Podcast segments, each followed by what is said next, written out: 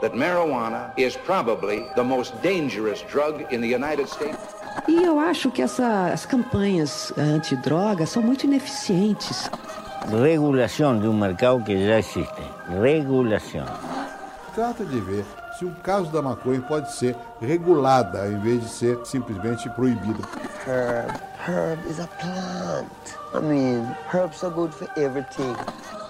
Gilberto Gil declarou que, entre as gostava da maconha. A Justiça Federal autorizou uma associação do estado de Sergipe a fornecer a flor da cannabis para o tratamento de pacientes. Olá, eu sou a Anitta Crepe, jornalista especializada em cannabis. Nessa primeira temporada do Cannabis Hoje Pode, eu vou entrevistar pessoas que atuam diretamente no ramo para tentar entender como o empreendedorismo em cannabis, esse mercado bilionário e absolutamente promissor, vem se tornando uma realidade no Brasil. Fica aqui comigo que eu já volto.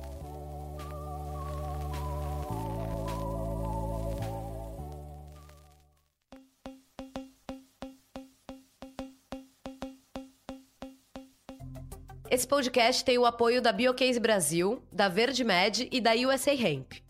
Ele nasceu do Cannabis Hoje, um projeto de jornalismo independente na cobertura de cannabis e psicodélicos, que começou com uma newsletter quinzenal.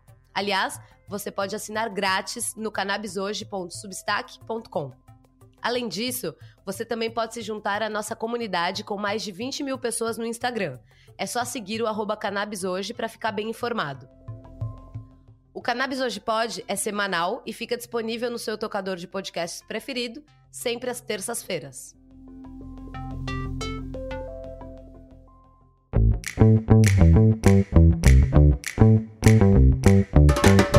Oi, meu povo, estamos de volta. E eu quero lembrar você que está curtindo esse papo sobre empreendedorismo canábico e quiser dar uma força, vai lá no apoia-se barra Cannabis Hoje Pode e apoia esse projeto que a gente faz com tanto amor, carinho e, claro, muita dedicação. Tem opção para todos os bolsos e corações. Empreender, empreender, empreender. Eu sei que isso é o que eu mais falo aqui, mas o meu convidado de hoje é de fato um grande empreendedor, no sentido estrito da palavra. Tendo fundado uma sólida marca no mercado canábico, a Bem Bolado, ele não sossegou e se aventurou também no ramo têxtil, extraindo do cânhamo o que ele tem de melhor. Pergunto-me qual será a sua próxima jogada. A gente vai descobrir isso. Fabrício Penafiel, seja bem-vindo. Muito obrigado, muito obrigado. É uma honra estar aqui com vocês. É, pô, já assisti o, o, anterior, parabéns aí, muito bom mesmo o conteúdo. E que, vem, que venha mais. Opa, que honra! Bom, Pena, te chamo de Pena, de Fiel ou de Fabrício? Como é que você gosta de que as pessoas Como se refiram quiser, a você? fique à vontade. Fique à vontade. Bom, vamos Normalmente lá, as então. pessoas me chamam de Fabrício Bem Bolado. Não, mas é muito largo. Então vamos falar de Fabrício. É, então vamos lá. Apresente-se, por favor, em poucas palavras, quem é esse grande empreendedor do ramo canábico que nos fala? Sou Fabrício, é, sócio fundador da Bem Bolado, pai de família, como estava te dizendo, dois filhos lindos, 21 e 26. Mo- Moro em São Paulo, tô aqui em Paraty agora com minha família, a gente tem uma comunidade deliciosa. É, sou super empreendedor, já tive várias e várias empresas, assim, é, é uma coisa de louco. E, enfim, tô super feliz agora de trabalhar com o meu lifestyle, né? Trabalhar com o que eu gosto mesmo, com o que eu amo. Tô muito feliz. Massa. Maravilha. Fabrício, como eu disse na apresentação, a Bem Bolada é uma das marcas de referência no Brasil quando a gente fala de papel para fumar, ou seja, aquela velha e boa seda que a gente enrola o tabaquinho ou o beckzinho. É, então eu queria saber, para começar, como é que rolou essa eureka na sua vida há mais de 10 anos em que você vira e fala: peraí, papel de seda é o que rola, bora investir nisso. Maravilha, vamos lá. Então, assim, como, como eu falo sempre, assim, é, a Bem Bolada, ela é uma extensão do meu lifestyle. E, na verdade, ela é uma extensão do lifestyle da minha família. Né? Então, é, a- meus pais, cada um foi preso sete vezes. É, presos políticos. Muito louco E essa tiveram, história. super. é, e aí tiveram sete filhos, não, não- é, entre vários casamentos, e ficaram, ficaram dez anos fugindo da polícia com esses filhos, né? E nessa, na década de 70. E nessa eles viraram hippies, né? Escondidos no mato e tal, e começaram a plantar maconha. E aí começou a história de maconha na família. É, eu sempre falo, né? Eu fui, fui criado na maconha, né? Literalmente. E com essa história toda tal, ah, a gente foi pro Rio de Janeiro quando eu tinha 6, 7 anos de idade, porque não tinha como criar os filhos na roça mais, também veio, a democracia, aquela coisa toda.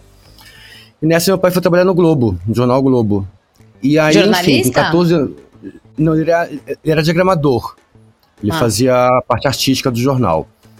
E como ele, e ele que fez a transição do, do, do, do, do pra coisa do computador no Globo. E nessa eu aprendi computação. Então, com 14 anos de idade, eu sabia fazer computação gráfica e fui trabalhar em agência de publicidade. E nessas agências, trabalhei 28 anos. E nessas ag- agências, eu cheguei nas grandes agências do Brasil, eu, eu falava, cara, pô, meu, meu mestre era o diretor de criação, né? O cara ganhava, meu, 100 mil reais de salário, há 30 anos atrás, assim. Falei, pô, meu sonho é esse cara aí. Mas, quando eu olhei no negócio, os caras não tinham vida. Só falava de propaganda, tudo tendo ataque cardíaco, sabe? Tipo, literalmente não tinha vida os caras. Falei, pô, meu, eu não, não quero ser esse cara, não. E aí tive a brilhante ideia de abrir, abrir minha agência, achando que fosse, agora eu vou ser dono da agência, tranquilo e tal. E, A gente pô, sempre cai assim, nessa, eu- né? é, exato. Antes disso, já tinha tido umas três agências de publicidade. É, só que eu sempre trabalhando na agência, agências grandes, e tendo a minha agência no paralelo. Só que agências pequenas, né? Hum. E aí, aí eu decidi abrir minha agência mesmo de verdade. E, pô, quando eu abri a agência, meu, meu primeiro cliente foi a Unilever. Só dentro da Enorme. Unilever, eu é, só dentro da Unilever eu tinha 100 clientes. Aí quando eu vi, eu tinha 100 chefes. né? E, e- e diferente daquele diretor de criação que era meu brother, né? eu, Tal, maluco e tal. E- e, por, por exemplo, assim, só pra você entender. Quando eu comecei a trabalhar lá atrás, em agência, é, eu tive que escolher se eu me assumia como maconheiro naquele, naquele meio lá, né? Década de Uhum. 80, ou se eu ficava no armário. Mas Então, rolava um eu já preconceito a mesmo nesse, de- mesmo nesse nicho? Super rolava, né, cara? Se a década de 80, só pra você lembrar, assim, as- a maconha ainda era uma coisa muito meio de bandido, Marginal. meio de marginalizada, ou de, ou de hippie, o cara é vagabundo, aí não sei o Tá. quê, sabe? Ainda tinha muito esse estigma. Ainda tem até hoje, né? Mas era muito mais do que Muito hoje. menos agora, é. E aí quando eu, é, é, é, é, exato, aí eu, aí eu decidi abrir, ab- abrir escancarar mesmo, assim, e foi, foi maravilhoso, porque eu, eu- eu, nessas agências todas eu consegui ter uma amizade com as pessoas, porque as pessoas não tinham coragem de falar muito sobre isso, então elas acharam em mim um meio de, sabe, de se abrir, porque se fala de maconha, esse cara quer falar de outras drogas, cara mas fala de vários segredos, ele, vamos dizer assim, né? Então, Aham. puta, foi maravilhoso pra mim, e profissionalmente eu não podia errar, né? Se eu errasse, eu era drogado, maconheiro, não sei o quê. Claro. Então foi, foi muito legal, assim. Enfim, aí voltando pra minha agência e tal, essa pose ainda de maconheiro ainda tinha e tal. Ah, peraí, E por exemplo, como é que você teve- conseguiu a Unilever, assim, de cara? Então, também- exato, isso que eu ia te falar. Aí teve uma passagem nesse, nesse momento já, que eu trabalhava com um multinacional, né? Então os caras, eles eram muito, muito quadradinho, muito corporativo tudo. Então, aí que louco, ó, quanto mais louco eu era, mais os caras me respeitavam, entendeu? E louco em que pensar fora da sentido, assim? caixa. Cara, louco mesmo. Tipo, maconheiro, meu, eu pagava beck na porta da reunião. Sabe assim? os, os caras se amarravam. Era, era uma coisa meio assim, sabe? Porra. Então foi, foi muito legal. Assim, a maconha me trouxe. Me trouxe tudo né, que eu tenho na minha vida, praticamente. Só que aí, enfim, aí eu vi que tinha 100 chefes. Aí, me- cara, foi horrível. Aí, pô, me fudi. O chefe, cara, não tava nem aí com você, ele não era seu amigo como diretor de criação da agência. Uhum. É, pô, aí foi Google, Coca-Cola, Unilever, Johnson, só clientes assim. Então, assim, era o seu sonho, e aí você deu de cara com o seu sonho, você chegou lá no seu sonho e falou assim, porra, não é isso que eu quero.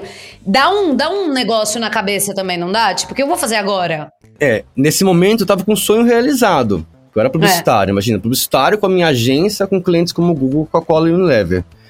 Só que aí em 2008 veio a crise mundial.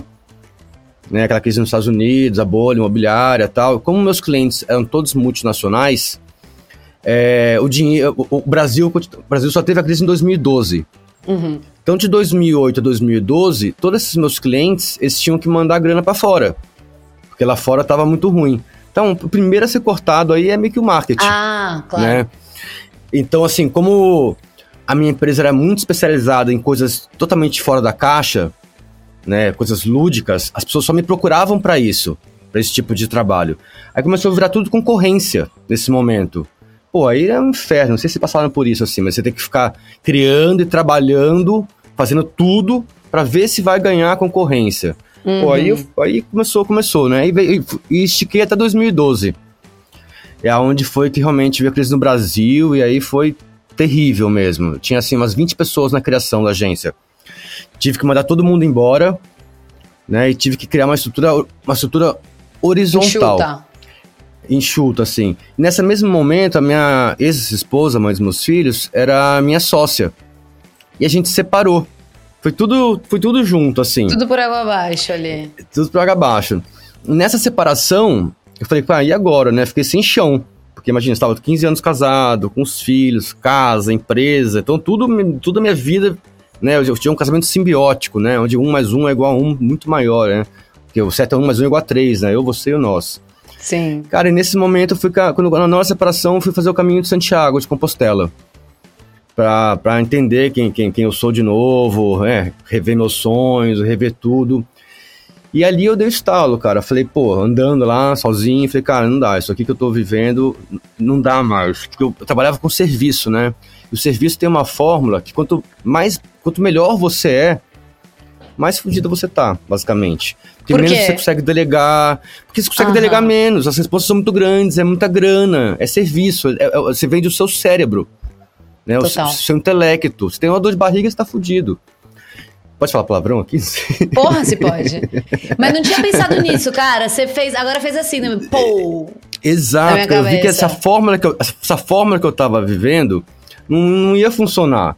Porque, mas como que eu ia aposentar? Como que eu ia não sei o quê, sabe? Porque não era funcionário, né? Uma hora eu tenho dor de barriga, uma hora aconteceu alguma coisa comigo, o que ia ser meus uma filhos? Uma hora você ia cansar, você ia querer viajar por Exato. dois meses. Fora que eu não aguentava mais, eu tava 30 anos criando pros outros. É, muito legal, criativo, trabalho de agência, tá, mas vai, vai fazer a mesma coisa há 30 anos, Tudo né? cansa. Então eu não é. aguentava mais. E ali, e ali me deu o estalo de fazer produto. Nessa, nessa caminhada de Santiago de Compostela aí, vou fazer um produto. Porque produto, assim, qual, qual a diferença do produto, né, pro serviço? O produto é como se fosse um filho. Né? Então você vai lá, namora, namora, namora, paquera, paquera, transa, transa, transa, transa, até que uma hora engravida, né? Que é a ideia do produto, vamos dizer assim. É, tem aquela gestação, nove meses, né? No caso do Bigode foi dois anos assim, de gestação. E só que uma hora E a gestação é a parte que você tá bolando o produto, é isso? É, exato, é planejamento, ah. exato. E aí até que uma hora que o filho nasce. Só que o mundo, o filho nasce lá com a bunda, como disse, né, com a bunda cheia de ferida, vai limpar a bunda por muitos anos e pagar a escola, pagar a faculdade, né, dar um trabalho, criar o filho, nossa, tem coisa mais difícil do mundo. Só que chega uma hora que o filho, que é o produto, né, fala, pai, fui, né, e o filho vai embora, tem tomar vida própria. O, pro, o produto é igual. Então, por exemplo, a Bem Bolado hoje, se eu acontecer alguma coisa comigo amanhã, não vai mudar nada. Né? Vai, vai continuar igualzinha, porque tá, ela tem vida própria já. Uhum. Né? E no melhor Os dos casos, ela continua andando e você coloca a sua criatividade e o seu tesão já em tem, outros lugares. ela, ela tem vida própria já. É, meus concorrentes é têm 200 anos, 300 anos, entende? Então, na teoria, meu tataraneto vai, vai fumar na bem bolado. Então, é diferente do serviço, entende? Né? Então aí, aí, enfim, eu tinha um amigo meu, tenho ainda, né? Que, é um, que era meu melhor amigo, que ele era quiromante. Ele é um, trabalho entre os cinco melhores quiromantes do mundo. Que lê a mão. É quem, é, quem, é quem lê a mão, exato. E aí ele foi justamente para ele, foi pra Barcelona, aí tipo, dividi uma ideia do, do, do né? Fumando um, tá, vamos Mas pera, produto, pera, me vamos, perdi vamos. aqui numa coisa. Você foi lá e pensou, beleza, ao invés de serviço eu vou pro produto, mas do produto a ser uma, uma um papel de seda para fumar, como é que aconteceu essa ideia Então, tava, tava com esse meu amigo fumando um, né? E aí, já, já, já tinha essa ideia de fazer um produto, e aí, dividindo com ele, falei, cara, mano, vamos fazer. Que na época acontece, eu, fazia rave antigamente, né? Fiz muita rave. Universo. E, e, exato. E aí, quando, na coisa de fazer rave, eu tinha muito amigo gringo. Né? E o, os gringos. É, nessa época no Brasil, a única coisa que existia de cannabis no Brasil era a CD Smoke em prata. Uhum. A, a, Ultra, né? A Red Shop Ultra e, e, e o Grow Room. Só tinha essas três coisas no Brasil de mercado canábico, né? E, e, não tinha piteira, enfim. Aí esses meus amigos gringos, eles pegavam a capinha da seda, enrolavam e faziam uma piteirinha. Uhum. E não fumavam sem piteira. E eu peguei esse costume. Então, eu cortava a capinha da seda, dava exatamente 32 baseados, sacou? Aí ia cortando pequenininha a capinha da seda até fumar o baseado. E eu já trabalhava, em, eu já, já tinha agência, eu já trabalhava com gráfica. Eu falei, pô, mas só que a piteira, porque já tinha lá fora a piteira, né?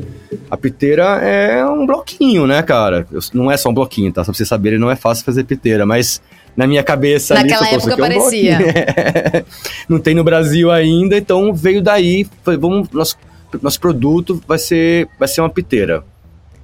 Nesse interim, esse, esse meu amigo quiromante, ele foi para Barcelona. Uhum. Foi, foi alemão lá tal. E quando ele voltou de Barcelona, ele trouxe um monte de seda. Um monte, um monte, assim. E aquele mundo, eu nunca tinha tido acesso né, a isso. Quando a gente viu aquilo, falou: Meu, cara, não é uma piteira, né? É, uma seda. Claro, pode ter piteira também, pode ter tudo, mas o grande produto é a seda. Na, na época existia já a, a, a Leda, né, no Brasil. Só que ele só tinha aquela seda de celulose transparente, não tinha de papel ainda. Terrível. E foi aí que a gente decidiu montar uma empresa de seda.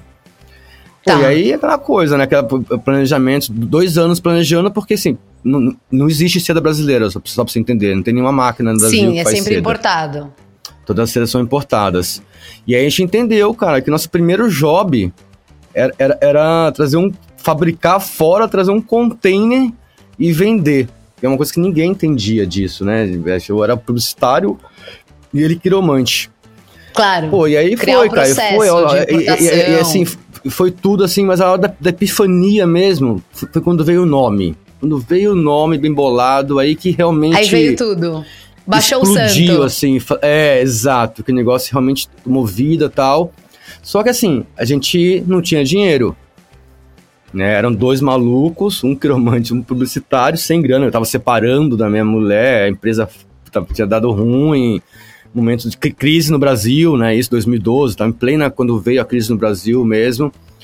E aí, sem, sem um real. E aí comecei a falar com os, com os brothers, né? Falei, pô, quem, quem, quem, tem dinheiro aí? Tive uma ideia, vou fazer seda. Meu, todo mundo me chamou de maluco. Claro. Todo mundo, não teve um que falou, porra, isso é foda, cara. Porque assim, eu era 30 anos publicitário, tinha uma puta agência, os clientes foda, sabe? Você tá maluco. O que, você vai fazer? fazer seda, né? Papo de maconheiro, né? Não sei o quê. E vem cá, você foi e direto aí... pros brothers? Você não foi, tipo, sei lá, pro banco ou pedir um empréstimo não, de alguma maneira? Não, não. Eu tava devendo pro banco. Eu tava assim, é, é, falindo, sabe assim, aquela coisa, situação assim. E ninguém quis ajudar. Nenhum no brother quis ajudar. No fundo do poço tem assim, um trampolim. É. E era assim, sabe, uns 50 pau, sabe? Nem era tanto dinheiro assim, né? Um, ia pegar um pedacinho de um, não era um container, era um pedacinho de um container e tal. Uhum. E ninguém quis emprestar, ninguém quis emprestar. E aí nessa a gente teve a grande ideia, falou, gente, a gente, eu preciso, a gente precisa arrumar sócios que agreguem valor ao, ao, ao negócio, não só dinheiro. Porque, meu, como que, quem vai ser o financeiro disso? Quem uhum. que vai uhum. ser o administrativo? Quem que vai fazer isso? Quem vai fazer logística? Né? Porque é uma, uma, é uma empresa de produtos. E aí que a gente teve a brilhante ideia de procurar esses sócios que, que, que, que coubessem nesse, nesse, nesse corporativo e tal. E achamos o Thiago e o Renato. São nossos sócios, meus sócios até hoje. O Thiago é o CFO, né? O administrativo financeiro. E o, e o, e o Renato é o comercial. E aí foi. E aí começou assim. Só que quando juntou os quatro, Falei, cara, ele não tinha, não tinha mercado canábico ainda no Brasil, né? Você falava de maconha, os caras achavam que você era maluco, né? Uhum. É, e aí falou, cara, como é que a gente vai fazer, né? Porque ninguém entendia também do negócio, eram quatro maconha, moleque maconheiro, não sei o quê. Aí que veio a ideia do logo. Porque assim, tipo, quem não me conhece acha que o tiozinho, o tio, tiozinho, o careca lá, o sábio, né, tendo uma epifania, é o dono da Bem Bolado. Então, isso foi a maneira como a gente achou de entrar no mercado com uma cara mais sábia, sabe assim? Super funcionou. Super funcionou. Ou seja, marketing Imagina, a full. A super, cara, assim. Só pra vocês entenderem, gente, a gente vende um produto, a gente vende papel pegando fogo praticamente, né? Se você fizer um teste cego, nas sedas, né? É difícil você falar, ah, essa é tal seda, essa é aquela seda, né? Então é marketing puro o negócio. Cara, eu acho isso É muito louco. Eu já ouvi puro, né? você falando isso antes, de que, é, que os papéis, claro, precisa ter uma qualidade standard, mas que não difere, né? A partir daquela qualidade, tá todo mundo mais ou menos igual, até porque não tem essa diferenciação de sabor nem de nada. Pra mim, a seda se difere, não sei, talvez no tamanho. Sabe, às vezes eu, eu considero grande demais ou pequeno demais, enfim, mas também cada um tem o seu é, é, parâmetro pra, né, achar se uma CD é boa ou não. E eu acho Sim. muito louco que você diga isso, assim, pra quem quiser ouvir. E você é, trabalha com essa marca de seda há tanto tempo. Então, realmente, você tá todo, assim, muito seguro no que a marca representa para além do produto que a pessoa compra. Exato, assim, eu digo isso por quê? Porque, assim, claro, tem um sommelier lá, né, que, que quando ele, eles conseguem diferenciar um gosto de uma da outra, né, são as pessoas normais que nem a gente, assim. E, e aí, assim, eu falo isso porque a qualidade da minha seda realmente é uma melhor, se não for a melhor que tem, uma das melhores que tem, assim, né. Claro. E, e- e- e, assim, e falo também, por exemplo, quando eu comecei, a gente começou a fazer isso, a gente pensou, cara, não dá para ter um produto que a gente não sabe exatamente o que que é, o que que faz, faz mal, não faz mal, o que que tem aí dentro, parará. E fui atrás do- do- disso no mercado e não existia nenhum estudo, tinha nada. Então, assim, e aí que a gente criou junto com o Senai, a, Be a Bembolab, então o Senai, ele investigou todos os meus produtos, exatamente o que tinha cada um, como é que funcionava, por que, que o hemp é diferente da celulose X, que é diferente do papel premium, que é diferente do papel brown, é, é, qual- qual- como é que o ar passa pelo papel. Aí você tem um teste com o teor das cinzas, que mostra a toxicidade do negócio, né? Por exemplo, a, a Organização Mundial da Saúde fala que menos de 0,5% não faz nenhum mal à saúde, o seu corpo absorve, isso não muda nada. No- os nossos papéis é uma média de 0,2. Quando você queima a cinza e faz o teste das cinzas. Então, quando eu falo isso é porque é tudo atestado, provado, documentado. É tudo, tem todos os selos possíveis e imaginários, né, da, da produção. Sim. Enfim, aí voltando à história, aí, cara, aí foi, aí, pô, aí quando. Eu sempre falo assim, né? A gente pegou um, um mar azul. Né? Só que, que nadar, é, assim, não, braçada. não existia, não existia o mercado, não existia nada. Ao mesmo tempo que a nossa impressão, assim, né, era estar numa floresta fechada com o facão na mão e Uhum. desbravando, né, errando, acertando, ao mesmo tempo que era difícil nesse sentido, a gente não tinha uma referência. Até hoje a gente não tem referência, só pra você saber, né? É, não tinha uma referência. Só que ao mesmo tempo era um mar azul. Não tem nada, então agora tem uma, né? Aquilo ali te Então, sustenta, né? Aquela possibilidade de fazer Super. o Super. novo. Por exemplo, ó, ó, hoje para você entrar no mercado de sedas, tá? Pra você fazer uma seda nova no Brasil, cara, eu acho que você, na minha opinião, você não faz com menos de 10, 20 milhões. Sabe? Você e não entra no época mercado de vocês verdade. gastaram o quê? Foi Assim, você 50 lembra? conto. Mas 50, 50 mil. conto mesmo com os quatro? Não, não deu pra aumentar Sim, esse? sim. 50 conto, ou 70, sei lá, eu sou, sou do marketing. Sim, tá? mas. Sim, é, não, Acho vamos que- falar mas do. acho que foi 50 reais, mil, 70 mil, algo do gênero assim. Claro. E, e assim, só pra você entender, é, todos os, os- os- os- São quatro sócios, né? A gente, nossa primeira cláusula do contrato era, meu, ninguém vai precisar de dinheiro. Ninguém, a gente não tem como viver disso. Então, cada Ah. sócio tinha uma empresa. Tá, eu tinha uma agência, né, ainda. A- a- a- o Thiago, ele tinha uma produtora de vídeo. O Renato, ele, ele, ele era representante de marca de surf, Quicksilver, óculos, essas coisas. E o Marcelo era quiromante. A gente só foi tirar Muito nosso bom. primeiro real da Bem Bolado com três anos de empresa. E de onde Com você três tira anos essa trabalhando. resiliência, meu? Porque você tá lá, queimadíssimo, tendo que trabalhar num negócio que você já não tá mais tão satisfeito. Cara, Sem receber do, do- daquilo que você tá apostando. Como é que faz, assim? Trabalhava de manhã com a minha ex-mulher, tá recém-separado na, é na, na isso. agência, e à tarde ia pra Bem Bolado. Todos os dias trabalhava. Aí até que chegou no, terceiro ano, a gente começou a ganhar um pouquinho de dinheiro, e até que chegou numa curva assim que a gente falou, gente, agora é a hora de todo mundo largar o seu, seu, seu, seu amante, vamos dizer assim, né? E, E vamos assumir na essa família. relação aqui. É, foi, foi muito mágico, assim. Foi, foi, um, foi um divisor de águas. E foi mais ou menos no momento, isso é um terceiro ano de empresa, porque até então, assim, é, a gente tinha muito medo de falar de maconha, né? Claro. Era uma coisa. A gente não tinha dinheiro, era uma empresa, frá, uma empresa frágil, ah, o mercado canábico ainda não existia Uhum. quase, é, era tudo muito perigoso. Né? Você, você tomar uma multa de apologia ali, eu vou à falência, sabe assim? Claro. Então era muito assim. Até que no terceiro ano, nesse momento, também a gente decidiu é, botar o pé no ativismo mesmo, mais seriamente, né? E assumir a E cannabis. se assim. posicionar, Foi- e- claro. e se posicionar. E foi, acho que aí a grande mudança mesmo de, de, de, de empresa mesmo, de marketing. Porque assim, só pra você entender, quando eu entrei nesse mercado, eu sou publicitário, né? Quando eu entrei nesse mercado, não tinha nada.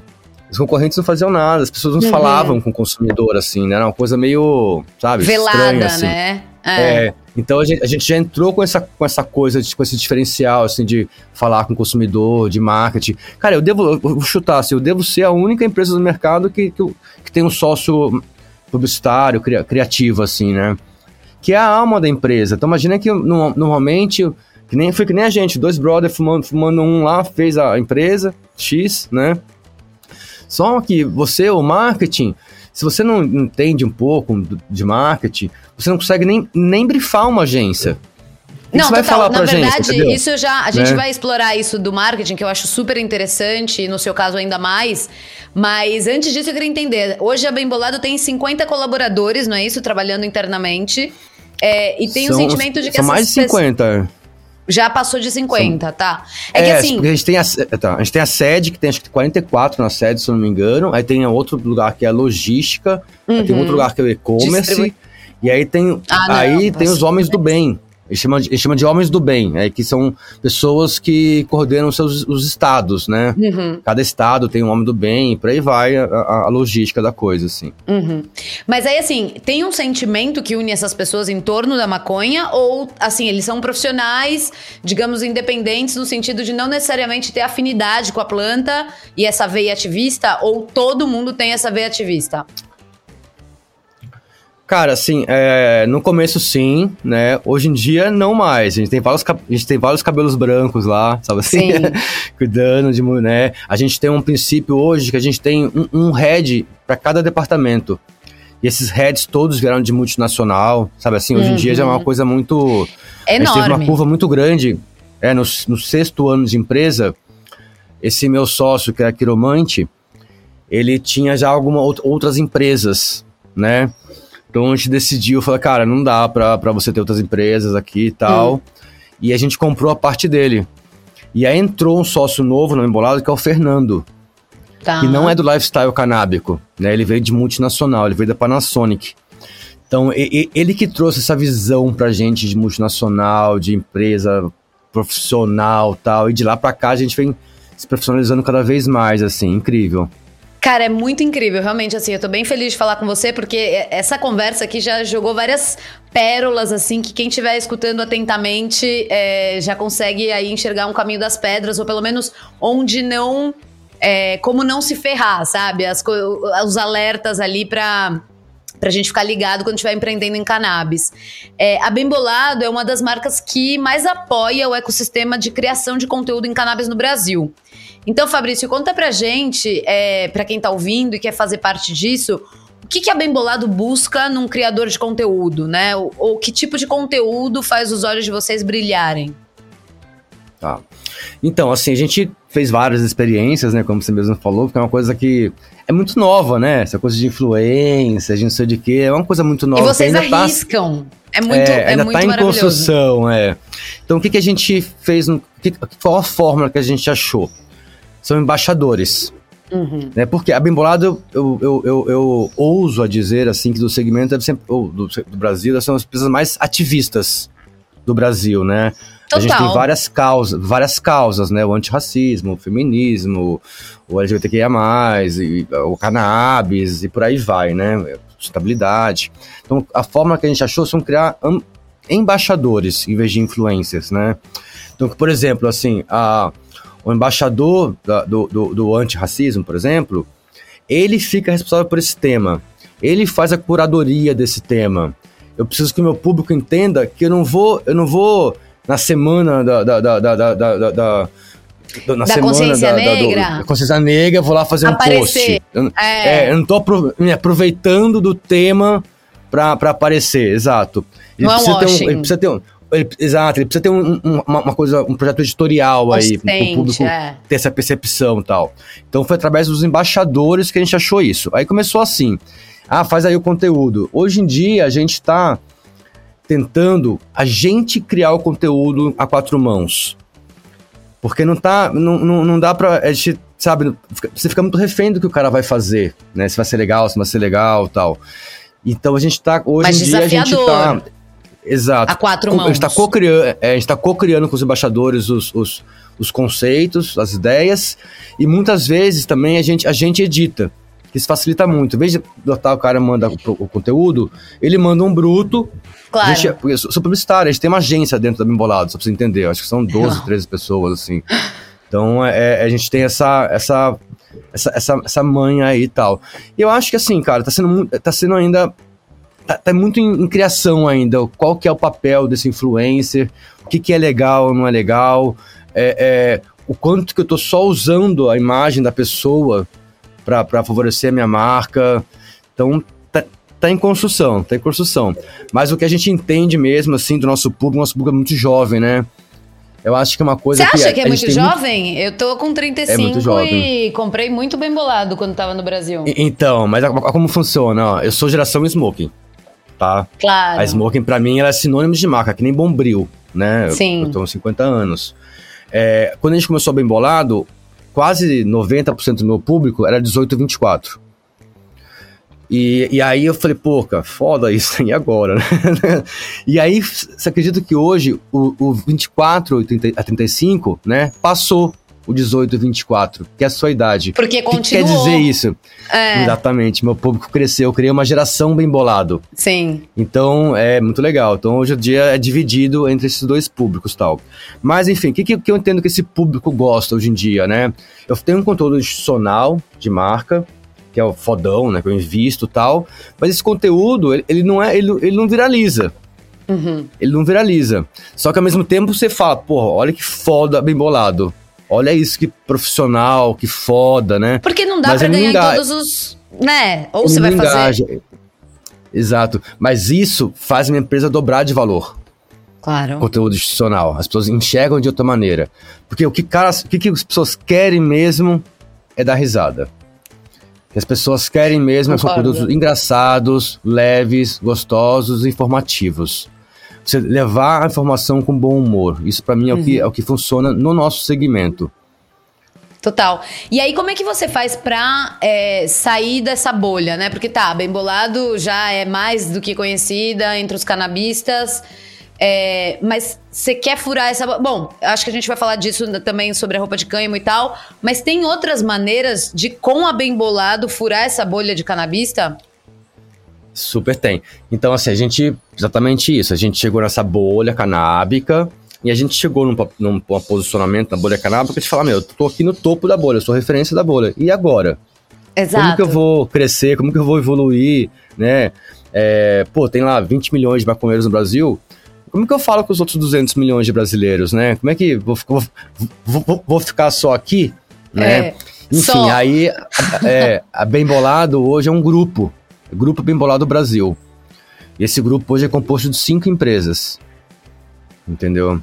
Então, a Que gente atua? tem a, tem, tem a Bem Bolado, que vocês conhecem, né? Tem a Original Tabaco, Tá. que é um tabaco orgânico, tem vários ta- tabacos, tem palheiro, enfim, tá crescendo bastante a linha dele, tá super sucesso, um tabaco muito legal. Tem a Woodwear, que é, são Uhum. roupas de cânhamo. A gente acabou de comprar a nossa primeira, nós acabamos de fazer a nossa primeira aquisição, né? A gente- Todas essas empresas a gente que montou a empresa, né? Agora a gente comprou uma empresa de isqueiro, uma, uma empresa andando já, né? Que a gente não lançou, a gente não lançou para o público ainda, mas já vai lançar, né? Que é a GTI. Animal. Então é muito legal, muito legal mesmo, estamos muito felizes. Mas, pô, imagina, a empresa girando já, assim, é outra porra, né? Muito legal. E a quinta empresa, eu não posso contar o que, que é ainda. Ah, gente não lançou. Queremos. Mas é queremos. Total, mas é totalmente fora da curva, dentro do mercado alimentício. Então, quer dizer, a gente está é, é, migrando para outros lados. Por quê? Porque, assim, o, o, mais difícil a gente tem, o que, que é? O marketing e a distribuição. Né? Então, assim, eu tenho uma distribuição muito forte. Muito forte. Né? Tenho, muito é, foda. É, você ter uma ideia, muito foda. Eu tenho, eu tenho 60 distribuidores exclusivos no Brasil. A Philip Morris é um deles, só pra você entender, entendeu? Só vendem, só vendem do, do meu segmento bem bolado, né? E aí, quem foi Então, atrás esse- de conseguir essa, essa, essas parcerias, por exemplo, não foi você, né? Que você fica ali restrito ao marketing. Você deixa. Foi o Fernando. Tá. Tá. Cara, o Renato. co- co- Como, é que, como é que funciona? A gente, tem, a gente tem dois diretores comerciais na Membolado. São dois sócios, o Renato e o Fernando. O Renato, que é o meu sócio originário né, do começo, ele é responsável pelo mercado especializado, que a gente chama, né? O que é mercado especializado? É uma head shop, uma tabacaria, né? Ou um, ou um distribuidor, um- ou um distribuidor como Vila, Cifal, né? Que são especializados no mercado de tabacaria. Então o Renato ele, ele é especializado nesse, ne- nesse segmento. E o Fernando, que é esse cara que veio da Panasonic multinacional, ele, ele era res- responsável por pilhas da Panasonic, né? Ah, E aí, qual o conceito? Posto né? de Aonde tem- gasolina, aonde tem, aonde, tem, aonde tem pilha, tem seda. Aonde tem seda, tem chiclete. Aonde Uhum. tem chiclete, tem barbeador. Aonde tem barbeador, tem. Você entende? Tem, tem, tem Uhum. suco, tem leite, tem pão. Então a gente foi começando a entender que existe um ecossistema aí do nosso, do nosso produto, né? E, e- assim, já que eu tenho a distribuição, já que é o mais difícil, então, por exemplo, o caso do isqueiro, né? Quando eu falo que eu comprei uma empresa de isqueiro, não é que eu vou ter que montar uma empresa. Eu já tenho tudo pronto.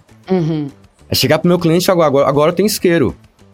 Então, então a gente criou esse ecossistema para sair da, da, da, da, dessa bolha canábica. E ao mesmo tempo, mesmo dentro da bolha canábica, tem muito lugar que a gente não chega. E o cara fala, pô, isso aqui é de maconheiro, Claro. sabe? Tem dono de padaria, tem dono de supermercado ou atacadista que não querem trabalhar com seda, porque é coisa de maconheiro ainda. Uhum. Só que aí eu consigo entrar com isqueiro, consigo entrar com esse produto que eu não posso contar ainda. Uhum. Né? Então eu, eu, eu entro no cara com outro produto, aí eu consigo botar depois a seda. Tá. E no caso da Woodware, no caso da Woodware, o que, que a gente sofria muito? Eu tinha muito amigo fodão, assim, esportista, parará, parará. O cara falava, meu, eu, eu, eu amo vocês, uso o seu produto, só que eu não posso tirar uma foto com o seu produto. Porque meu público é jovem, eu tenho fã meu de 10 anos, Uhum. né? Eu não posso... Então a gente sempre esbarrava um pouquinho nisso pra sair da bolha canábica, sabe? Quando você queria pegar um... ir no esporte, por exemplo. E aí, E aí, veio o roupa? com esse conceito. Né? Aí então você pera, pô, a roupa você pô, todo mundo pode, né? Vamos entrar nisso, né? Como é que surgiu essa ideia? Qual foi o argumento que te convenceu a investir na fibra de cânhamo? Aí você já deu uma dica, mas vamos mais a fundo. E a gente sabe que hoje, quanto mais cânhamo a roupa tiver, mais caro ela vai custar, né? Então a dúvida que eu tenho é como entregar um produto de qualidade, com valor competitivo e que renda lucro à empresa, ou seja, coisa simples, né? Beleza. Então, assim, primeiro eu- tenho esse sócio que é o Renato, que eu te falei, que ele veio da, do mercado de software. Uhum. Né? Então, é, então ele já tinha esse, esse, esse- já, já Essa tinha essa coisa dentro da tema. Pô, e o cara me enchendo o saco, mano, cara, tem que fazer roupa, tem que vender roupa, tem que vender roupa. Assim, e a gente refutando, né? Aí a gente licenciou, há uns 4, 3 anos atrás, a marca Bembolado para uma fábrica de roupa. Começamos a fazer alguns testes, só que veio só roupa promocional, não veio nada legal, a gente não conseguiu vender, sabe assim, não, não, não deu certo rolou. o projeto. Não rolou, foi super difícil. E aí, demos uma pausa, tal, aí veio a pandemia, e na pandemia, pra você ter uma ideia, cara, a gente cresceu 150%. A gente quase triplicou a empresa, bem bolado. Claro. Então foi aquela loucura, né? De, de, de, de, de tal, tal, isso aqui. Até que voltou o assunto, a gente, a gente mais amadurecido já. Falar, cara, acho que agora é hora de fazer roupa. Cara, gente, o mercado da moda é uma coisa assim completamente maluca. assim. É muito diferente do meu mercado. É Pra fazer dia uma né? camiseta, às vezes você tem 30, 20 fornecedores diferentes pra fazer uma camiseta. É uma coisa de louco. E assim, por exemplo, eu tô acostumado a fazer seda, por exemplo. Quando eu faço uma, uma seda, essa seda vai ficar lá 10 anos. Eu só falo, meu, dá mais um milhão de seda, dá mais um milhão, dá mais 500 mil. Eu só, eu só peço mais. Roupa não. É que é- uma vez por mês tem que fazer um drop, eu não sei o quê. Não tem mais agora essa coisa de primavera, verão, outono e inverno, né? Uhum. Mas qual foi a grande sacada, né, que a gente entendeu assim, para sair da bolha? Foi a coisa do software. Então, por exemplo, é, eu usei Quicksilver, Billabong, minha vida inteira, né? Nunca subi de uma prancha. Claro. O que, que quer dizer isso, né? O que, que eu Você comprava? comprando comprava os valores, É. os valores, os conceitos, o estilo de vida do surf, que é natureza, amizade, esporte, Paz e amor. maconha, paz e amor. É. Então é isso que você comprava. Eu falei, hum, tá, entendeu? Então a ideia veio daí. É o mesmo conceito ao Weedwear, né? Você pode Total. é o, é o, é o ganja friendly que a gente chama, né? Aham. Você, po você pode usar um- uma roupa bem bolada em algum momento, não porque você é maconheiro, porque você é ativista, porque você gosta das nossas causas, você, você gosta dos nossos conceitos, maneira como a gente fala. Uhum. Então, é, Pode é- levar é- pro seu pai no Natal de, né, de Exato, presente. Ó, pai, presente. então, ó, aí você já puxa o assunto. É, e fora isso, tem um outro público também, porque assim, tem o ativista, né, cara, que é o cara que quer mostrar, sou, sou maconheiro, tal, que eu faço parte da tribo. E tem um público que é muito grande também, que é o público do armário. Tem não fala que vai fumar, tem medo de falar pros pais, tem medo de falar pro trabalho, com com razão, né? E aí esse público, então, é muito legal, porque ele põe uma roupa bem embolado e o outro público não identifica. Claro. Ele não é taxado de é? maconheiro, porque tá com aquela roupa. é? Ex- Exato, aí quando ele tá. ele- quando ele, ele se sente parte de uma tribo, ele se sente Sim. pertencente, entendeu? Então trouxe esse pertencimento pro, pro, pro, pro maconheiro mesmo. Você fala, ó, ó, porra, bem bolado, bem bolado, ó, a gente tá, faz parte da mesma tribo. Trouxe isso também. E, e aí começamos assim, e aí veio o cânimo. Como é que funciona o cânhamo ainda no Brasil, né, gente? Assim, o cânhamo ainda ele é ilegal pro, produzir o cânhamo no, no Brasil, né? Que é uma, Uhum. a gente chama de China, mercado industrial. assim. É, é, é. A gente chama de mercado. A maconha tem três mercados, né? Tem o medicinal, tem o recreativo e tem o industrial. Uhum. A- a- o cânhamo ele entra nesse industrial. Por quê? Porque o cânhamo, cara, além, de fazer a roupa, pô, faz combustível, faz plástico, faz tijolo, faz, meu, uma porrada de coisa, assim. É uma coisa maravilhosa. E só pra vocês entenderem do cânhamo, gente, assim, é, vou falar os números meio arredondados, tá? Não são exatos esses números, mas ele produz quase 10, 10 vezes mais quantidade por metro quadrado do que o algodão. Uhum. Ele usa quase 10 vezes menos água por metro quadrado que o algodão. E regenera ele o é solo. antitranspirante, é, anti, é é an- antifúndico. Meu, o cara é maravilhoso. É. Só que, enfim, aí essa história. a- a- a- antes era, era, era proibido até importar o cânhamo. Então, por exemplo, no meu caso, tá? Eu trago vários containers, né, pra cá. Se dentro de um container meu tem um pedacinho de tecido de cânhamo, quem decide se tá tu- tudo bem, não tá tudo bem, que nem a mesma, coisa, mesma história do PM que te pega com baseado na rua, sabe? Uhum. Quem decide se está tudo bem, se é traficante, se é viciado, se vai pra cadeia ou não vai, é o, é o PM.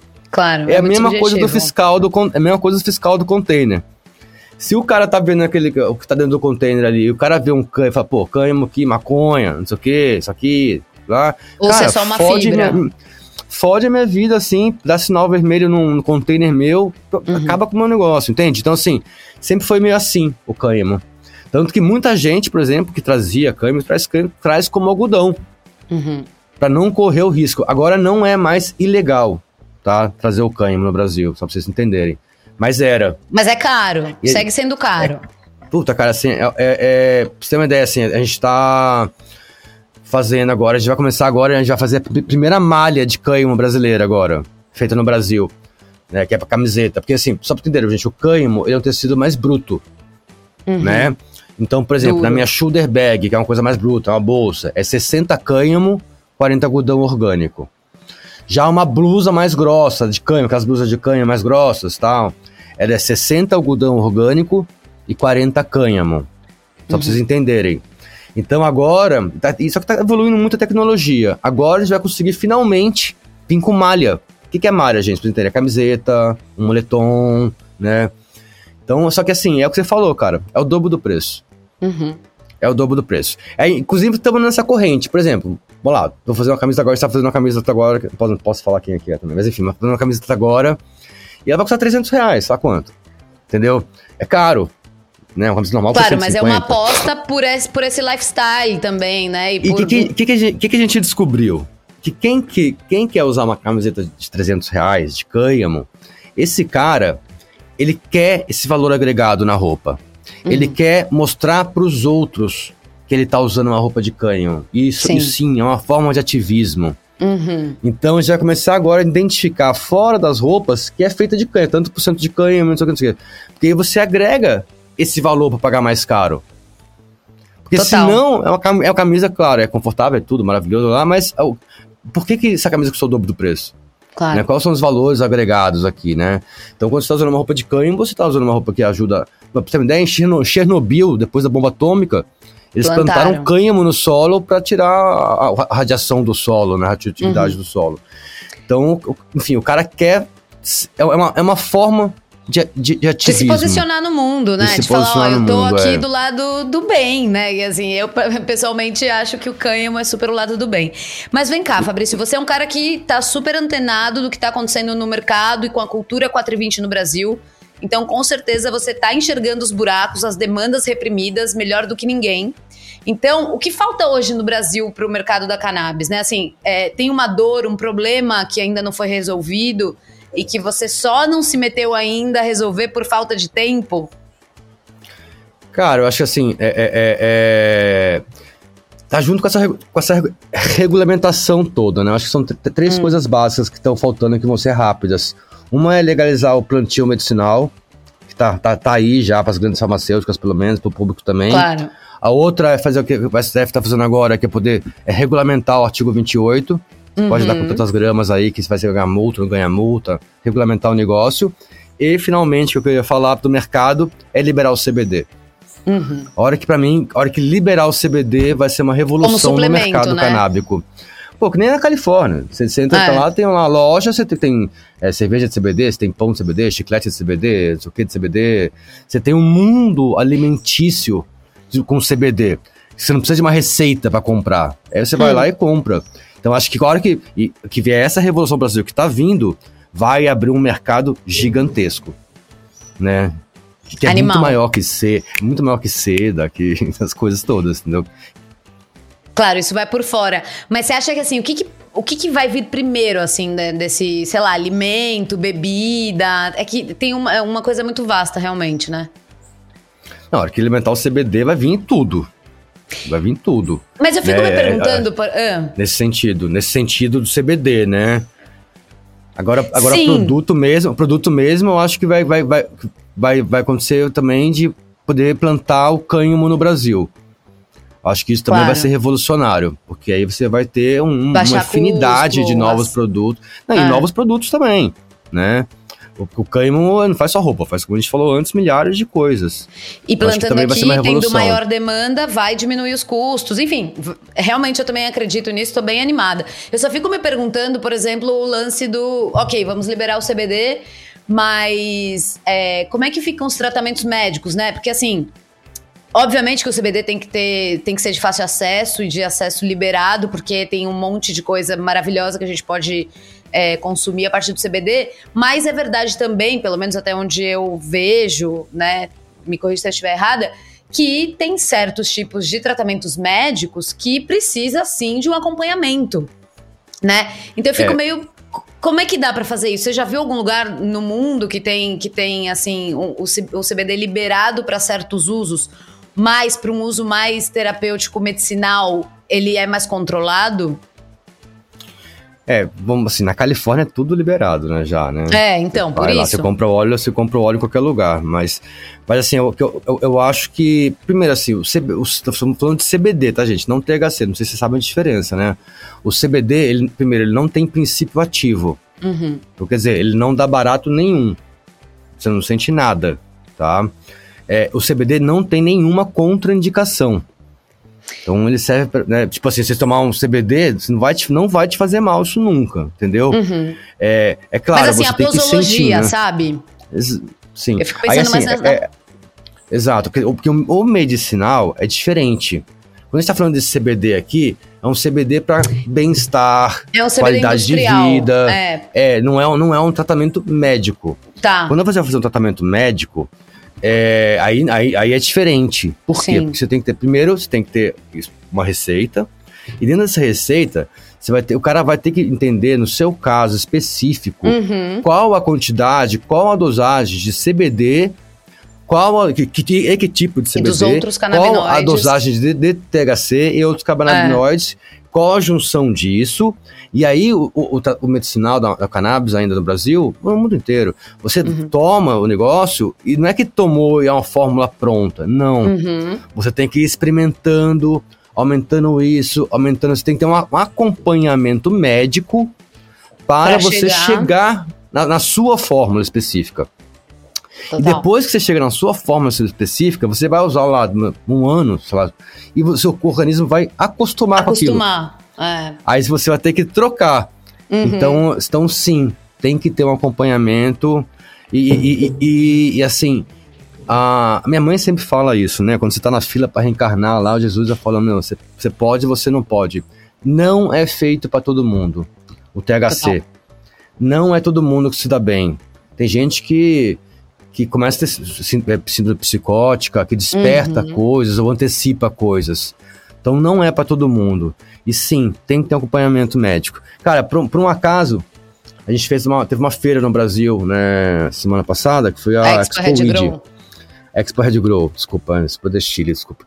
E aí a gente. Pô, você acredita que não tinha o medicinal ainda, cara? Eu ficava com preguiça. Só que são amigos tudo donos de todas as sessões, a coisa toda. Aí e ficava ali, né? Aí cheguei no negócio, cara, tinha um.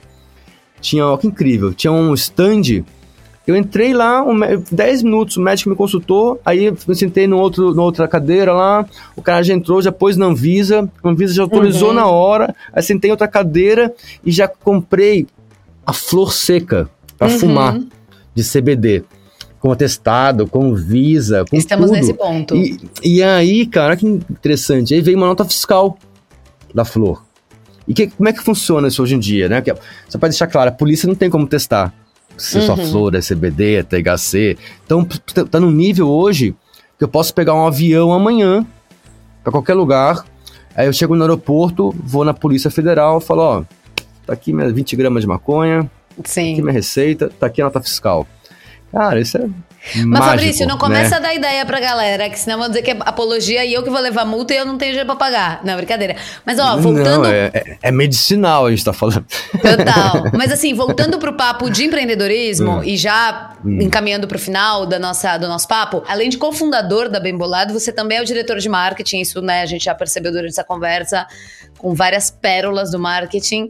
É, eu queria falar um pouco sobre isso, marketing.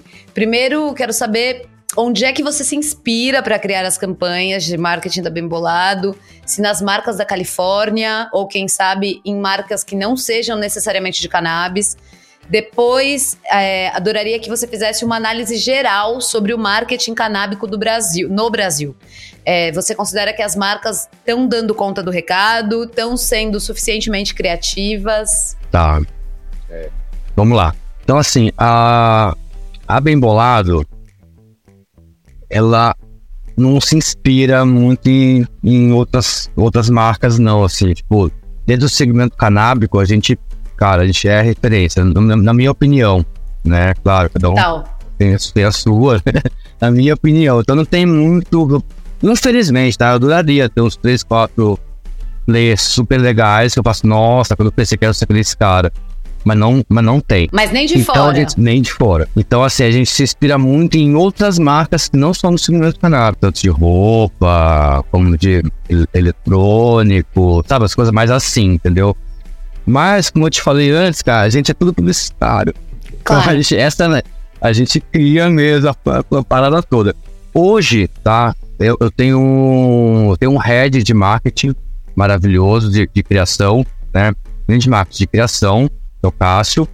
Ele é um puta é, diretor de cinema, foda, sabe assim? Então, eu, graças a Deus, assim, cheguei num ponto agora que eu não, não aprovo mais. Os caras vão sozinho, meu, assim, tá assim, é incrível. Sonho é, e do assim, empresário. Exato. Normalmente o negócio chega em mim quando deu ruim, sabe assim? Ou quando eles estão com medo de fazer alguma coisa, sabe? É, é- é aí chega em mim, assim, quando eles querem dividir.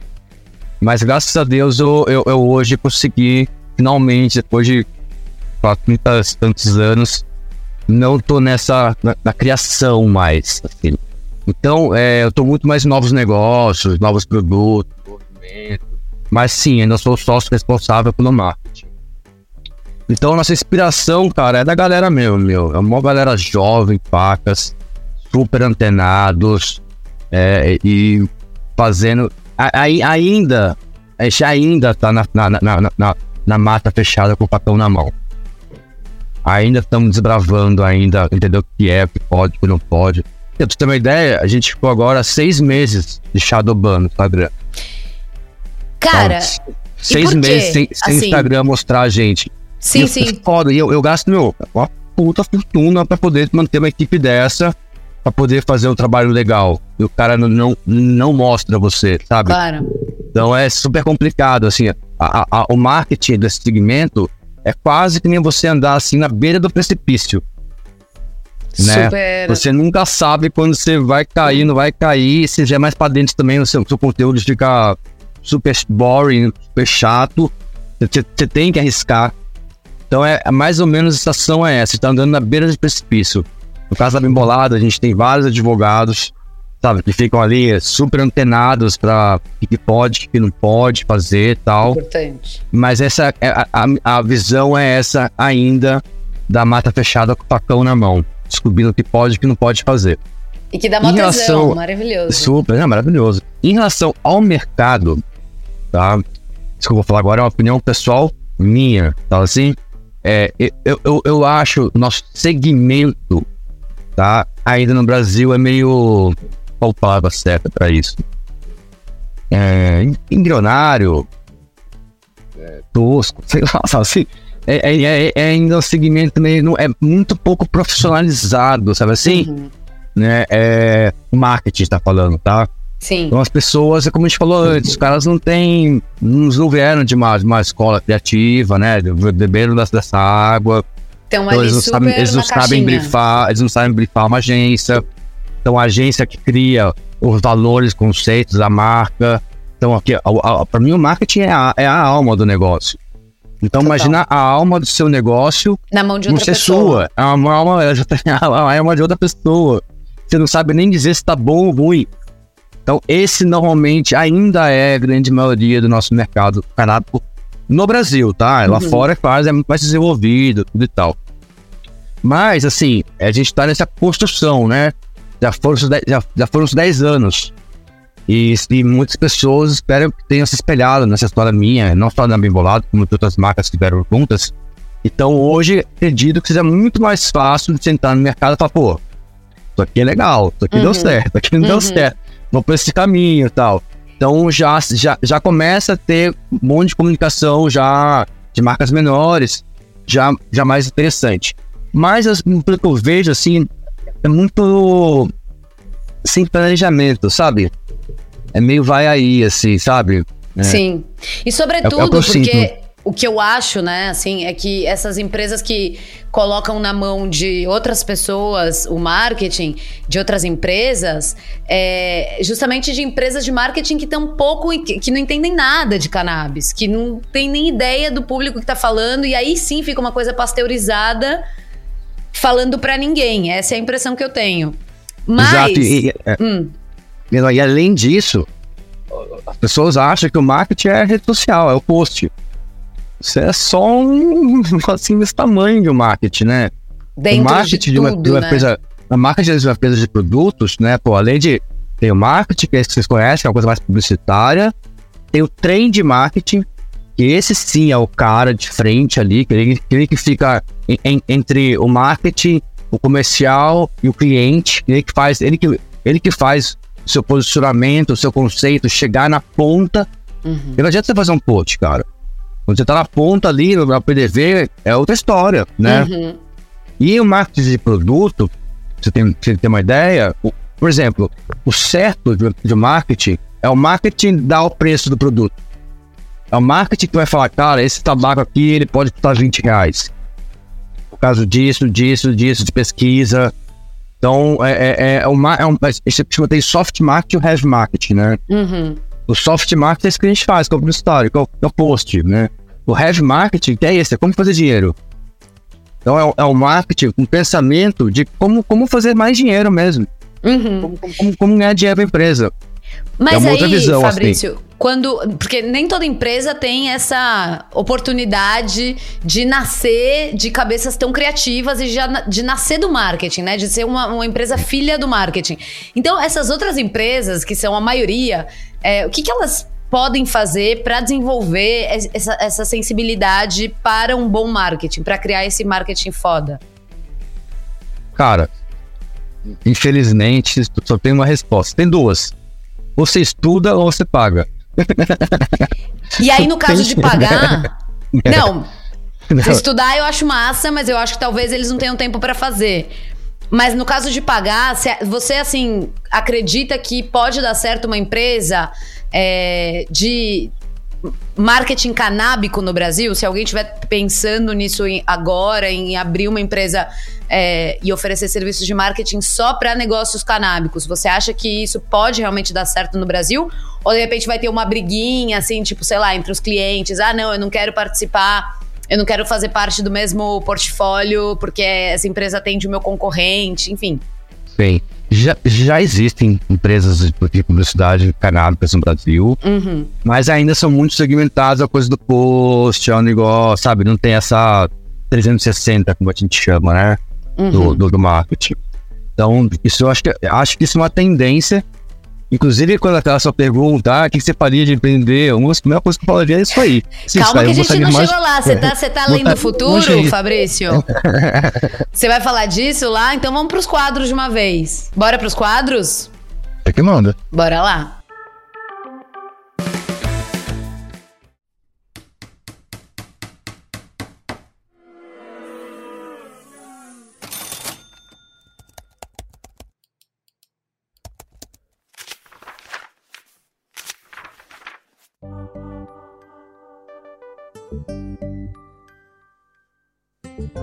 A primeira pergunta é uma história, a gente quer ouvir depois de tantos êxitos na sua carreira. Conta pra gente uma história de fracasso, alguma coisa que não deu certo, alguma pedra no seu caminho. Tá. É, Enfim, eu não, eu não tenho muitas histórias interessantes de fracasso. Graças a Deus. Ai, meu Deus. Mas eu tive duas, assim. Um- Uma, primeiro eu tinha, eu tinha uma agência com um cara que a gente só fazia flyers de festa. Não tinha internet na época, né? A gente bombava, cara. Aí fui viajar com o cara, não voltei e falei empresa. Foi a primeira que eu falei. Aí, a- aí a- a- acho que a que é mais interessante, assim, quando eu montei a Bem Bolado, como eu já falei antes, eu tinha uma agência de propaganda. Né? Eu trabalhava na agência de manhã, tarde na Bem Bolado. E junto com isso, eu fazia festa. Né? Festa, festa pra, pra, pra ganhar dinheiro mesmo, né? Eu tinha uma festa chamada Mundana. E, e, cara, e a última que eu fiz foi um fracasso. Tá, quando você é foda fazer festa. Puta festa, chega lá, as pessoas não vão, né? E realmente não Chuva, foram. Cara, é aquela cena chuva, cara, acontece, né? E ali, cara, me deu o grande estalo, assim. Me deu o grande estalo. Cara, é, é, é isso, né? Eu não vou conseguir ir pra frente se eu estiver fazendo festa, se eu tiver agência. Não. Eu, aí foi aí que eu decidi, tá, meu, o negócio é bem bolado mesmo. Não dá pra você querer fazer cinco coisas ao mesmo tempo.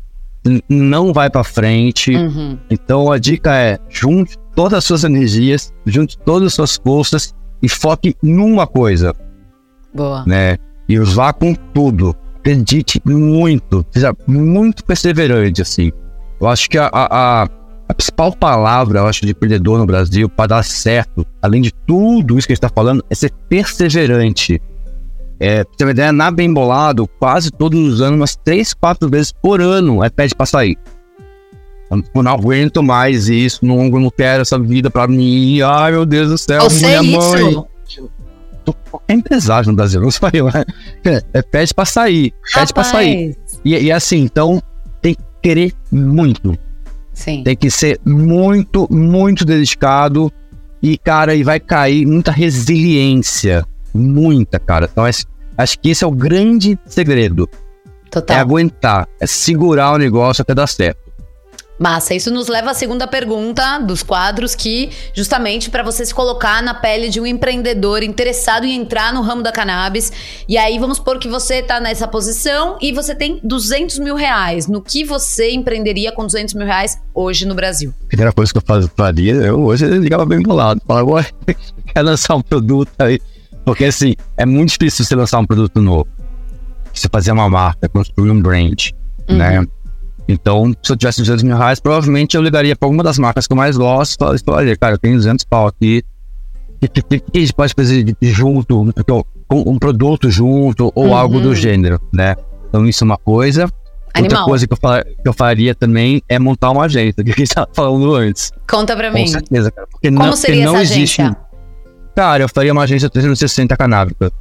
Com trade marketing, com desenvolvimento de produto, com rede social, com ativação, evento, guerrilha. Isso não existe no Brasil. Eu faria isso. Então, mas você faria isso agora ou você faria já preparando, porque a gente tá na antessala da, da normalização? A gente já tá na- no processo de normalização, a gente tá na antessala da regulamentação? Ou você esperaria, de fato, para que esse PL 399 realmente vire realidade e passe? Eu não esperaria, por quê, cara? Para isso acontecer, gente, vai todo mundo fazer. Não, não, não tenha dúvida, vai que liberar essa maconha, vai vir os gringos todos, gigantes no Brasil. Eles só estão esperando. O Brasil é a bola da vez do mundo Sim. dentro do mercado canábico. Todo mundo sabe isso, sou eu. Então, assim, tá todo mundo ali esperando que isso Aham. aconteça. E vão vir com tudo, com tudo. Então, assim, agora é hora. assim, porque quando eles vierem, eles vão querer ter o suporte. Claro. É, por exemplo, é muito mais, mais fácil uma marca dessas gigantes mundiais vir entrar no Brasil via bem bolado do que sozinha, por exemplo, entendeu? Total. Vão Então, buscar eu- eu- parceiros. eu- exato. Então, assim, a dica é faça rápido antes de liberar, porque depois é, é o mar vermelho que a gente está falando, né? Por exemplo, a publicidade do mercado canábico no Brasil. Ainda é o mar azul. Tem muita pouca gente fazendo. O que quer dizer isso? Qualquer coisa que você fizer vai ser legal. Não tem concorrente, não tem nada, sabe assim? Então é o mar azul. Tá aí. Animal, anotadíssimo aqui, vou pensar a respeito também. É, e aí vamos já para a terceira é, pergunta dos quadros, que é o Cannabis Indica. A gente, é, que é uma sugestão sua. é, eu vi que você tá lá no LinkedIn, a gente tá conectado no LinkedIn. Não sei se você usa muito, se você tem alguém que assim. Você gosta de ler o que posta no LinkedIn ou de repente em outra rede social, mas que dentro da cannabis é uma referência. Se te ocorre alguém? Cara, assim, a primeira pessoa que me corre é a Vivi Cedola. Total. Né? Ela, pra mim, é um exemplo de empreendedorismo no mercado canábico no Brasil. Uhum. E ela sabe tudo que tá acontecendo. Ela tá lá com o Lula. Ela, ela fez o Dr. Cannabis, que é uma coisa assim, fodíssima. Totalmente. E ela é uma 2017. pessoa incrível, super É. antenada. Então eu gosto muito dela. Gosto muito da, da Rede Reforma. Se vocês conhecem, é um grupo de advogados Muito. no Brasil maravilhosos, que eles estão lá na frente dessa coisa toda da legalização. Uhum. Acho muito foda. E eu acho que ele é embolado. Total. Muito é bom. embolado. Agora a gente tá fazendo é, uma consultoria no LinkedIn. A gente tá, era bem informal o negócio. Agora a gente tá fazendo. A gente entendeu que dentro desse, desse segmento, quando você vai vir, por exemplo, um investimento, ou uma empresa gringa, como estava Precisa. falando agora, a primeira coisa que vai pedir é seu LinkedIn. É. Então a gente tá nessa aí. Boa. Outra dica, outra dica maravilhosa. Bom, e aí seguindo no Cannabis Indica, uma dica de conteúdo. Pode ser uma série, um podcast, um livro, um filme, o que vier à sua cabeça. Canábico, né? Canábico É, ou psicodélico. Cara, é um, um- um livro que eu vi esses dias, cara. Não sei se vocês conhecem o Secret Labs. Não. Tá? Depois pesquisem, é arroba Secret Labs. É um, pra mim, é, o, é, o- é o- um dos principais caras canábicos do Brasil, assim, é o, é o mestre dos mestres, né? Ele chama de, de fumador de opinião. É, ele, ele tava, ele tava lá bem bolado e ele levou um livro chamado Joint. Que é um Ah, livro tá, então quadradinho, assim. Você deu duas é- dicas é- agora. Joint. é, é, exatamente, o arroba Secret Labs, né? E Joint é um livro, cara, que fala tudo, mostra todo tipo de baseado, fala toda a história. Eu achei incrível o livro. Aí o livro, fora isso, assim, ele é todo queimado, furado de rachixe. Então, assim, vaza, vaza um no outro, aí por maior, um menor, meu, aí eu achei fodástico aí. E outro livro que eu gosto muito da Mãe Conheira. Sim. Eu acho muito que também interessante tem o seu também. perfil lá no Instagram, né? Também tem perfil no Instagram. E é isso, Fabrício. Adorei conversar com você. Aprendi muito. É, antes de fechar, deixa os seus arrobas, é, conta para as pessoas como é que elas te encontram e como é que elas se encontram a Bem Bolado. Tá. Pô, prazer foi, foi, foi nosso. Adorei também. Pode contar sempre comigo e com a Bem Bolado. Se você quiser qualquer coisa que você precise do Brasil, da gente aqui, pode contar com a gente. Tamo junto. Ah, eu, eu, eu- não uso rede social, tá, gente? Eu nunca usei assim. Agora eu tô começando a botar os stories compartilhados no Instagram. Então não, não vale a pena me seguir, rapaz. Mas sigam o Bem Bolado Brasil, arroba Bem Bolado Brasil. E aí a gente tem também o da América Latina, temos dos Estados Unidos. Aí quando você entrar lá, você vai ver o, nossa lista de coisas aí. No Linktree, né? Que tem hoje em dia, que chama. Sim. Tem todos os links possíveis e imaginários que levam para todos os lugares. Maravilhoso. Super, super obrigada novamente. Volte sempre, Fabrício. Adoramos.